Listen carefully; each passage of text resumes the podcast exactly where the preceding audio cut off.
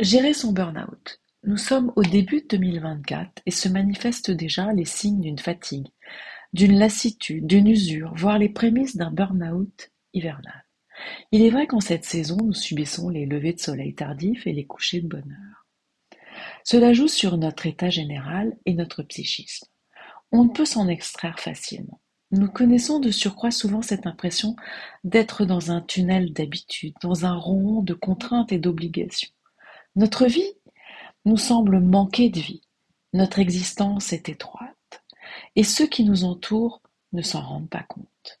Ils s'appuient sur nous et nous devons assurer. C'est épuisant, avec au fond un sentiment d'incompréhension.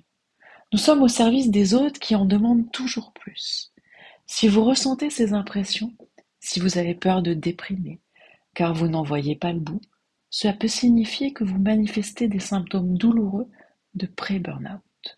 Dans ce cas, plusieurs exercices simples sont à pratiquer. Le premier consiste à mettre chaque semaine noir sur blanc ce que vous ressentez. Il existe une véritable thérapie par l'écriture.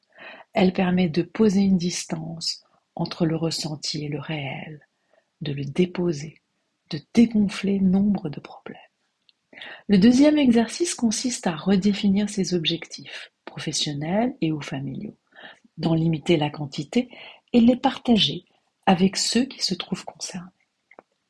Le troisième exercice a pour but de revenir sur le programme de chaque journée, d'y intégrer des moments de respiration, de réduire le temps de travail, de décider par exemple de rentrer systématiquement plutôt chez soi le soir, d'offrir du temps à sa famille, à ses enfants, de s'offrir du temps à soi-même.